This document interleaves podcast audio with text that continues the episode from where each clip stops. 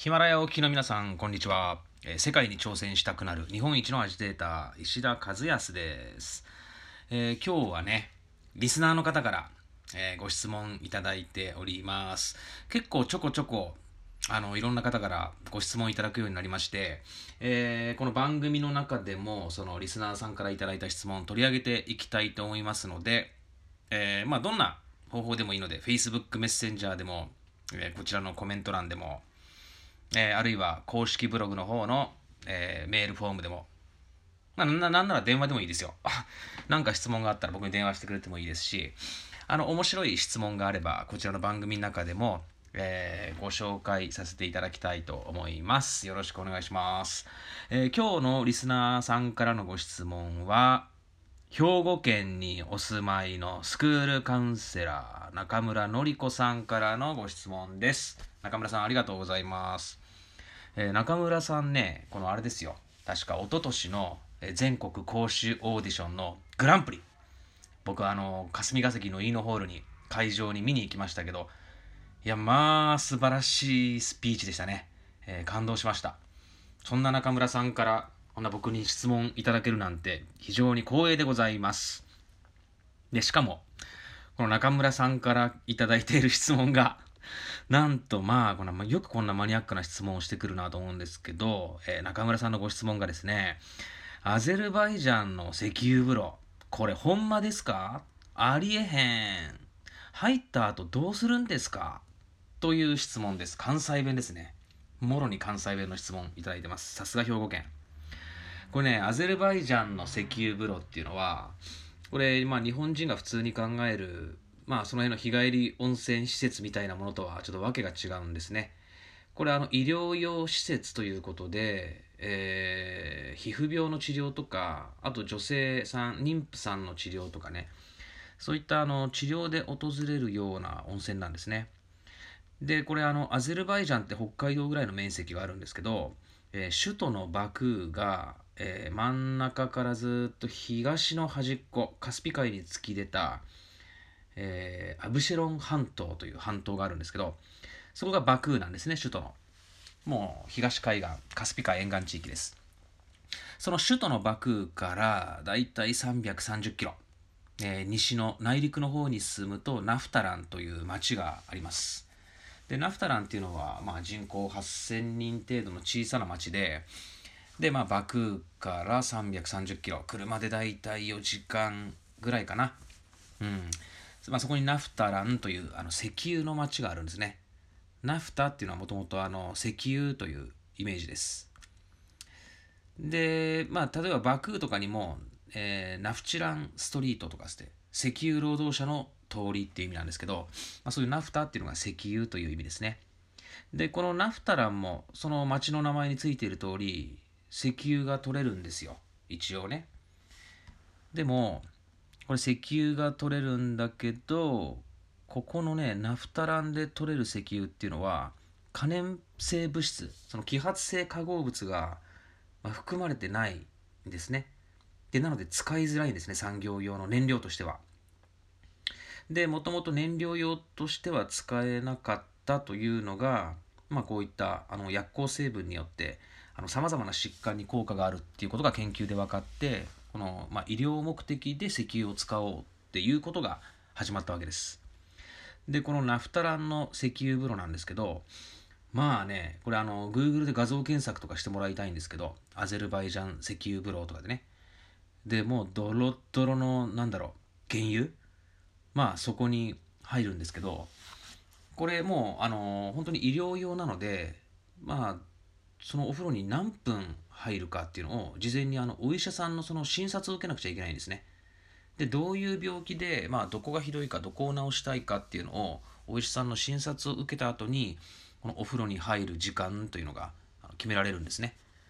で、このお風呂に入った後、何するかっつったら、これあの、お風呂に入って終わりじゃなくて、これ大体1週間とか10日間ぐらい、そこに滞在して、まあ、治療に専念するっていうのが一般的なんですよね。で、この8000人の町ナフタランに、このあの原油風呂、石油風呂の、まあ、そういったそのオーソリティ、協会みたいのがあって、その協会の会長と仲いいのが、あの僕の友人のアゼルバイジャン国営テレビのファイグ副会長なんですよね。で国営テレビのファイグ副会長に今回ちょっといろいろとあの質問を投げてみてで大体このナフタランの石油風呂に行く人は、まあ、大体何日間ぐらい泊まるんですか？とかでどのような治療をするんですか？とか、まあ、いくつか質問させていただいたんですよ。そしたらまあ大体は1週間から10日間ぐらい滞在する人が多くてでアゼルバイジャン人だけじゃなくてロシアとかヨーロッパの方からその皮膚病とかのあの治療にこのナフタランっていう町に、まあ、やってくるそうですね。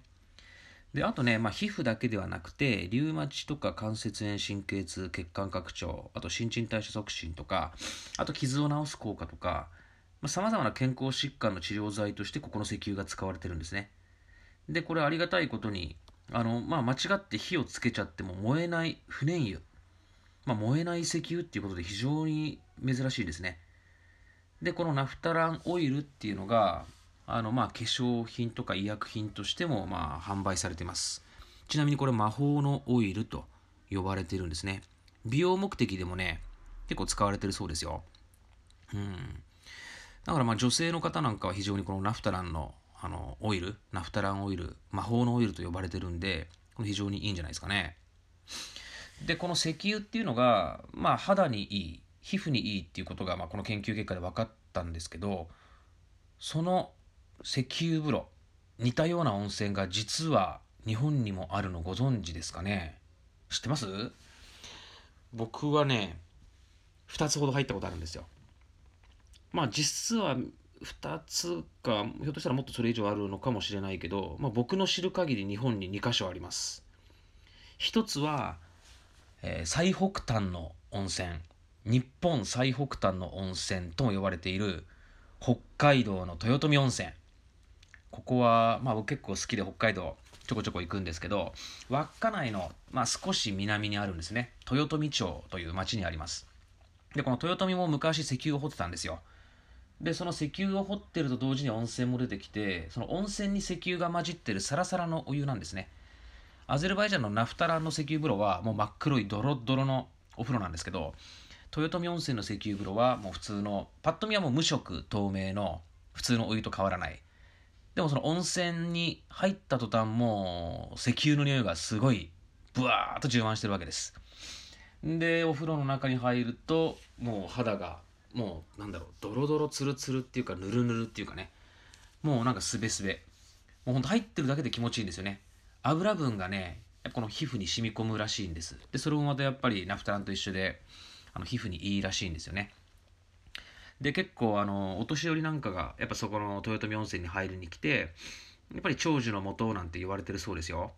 うん。でここの豊臣温泉はね多分日本が東京から行くと稚内空港で降りてそこからレンタカーが一番いいんじゃないかな。うん。僕ここに2回ほど行ってます。で一度は、まあ、北海道の釧路からえー、稚内に行くその車でドライブしている途中で立ち寄ったんですけどもう一回はね豊臣温泉に1泊宿泊しましたよ、うん、でここの豊臣温泉っていうのがせえ日本最北端の温泉で日本最北端の温泉はアゼルバイジャンと同様の石油風呂ということですね、うん、でもう一箇所がね新潟市の新津っていう場所かな、うん、ここも確か石油温泉だったような気がするな。うん、これもちょっとだいぶ前なんでよく覚えてないですけど石油風呂があるんですね。新潟もあの辺石油を掘ってたらしいですよ、うん、でこのアゼルバイジャンの、まあ、ナフタランの石油風呂というのはこの非常にちゃんとしたこのお医者さんの治療診療を受けてでそのプログラムが組まれるというちょっとしたあのメディカルコースなんですね。あの日本人が普通に日帰り温泉にチャポンと入って帰っていくっていうのはその、まあ、手軽の手軽性のある温泉ではなくて比較的このしっかりとしたちゃんと医療プログラムとして、えー、しっかりとした、えー、治療が行われるようなお風呂なんですね、えー、今外国人観光客も、まあ、少しずつ増えてきていて、まあ、行ったついでに治療も行うと、まあ、そういったメディカルツーリズムのプログラムとして今少しずつ伸びているというそんな場所です。ナフタランの石油風呂。この間黒木ひとみさんも行ってなんかすごく感動してましたね、えー、今日はこの辺で失礼したいと思います。中村さんご質問ありがとうございました。さよなら。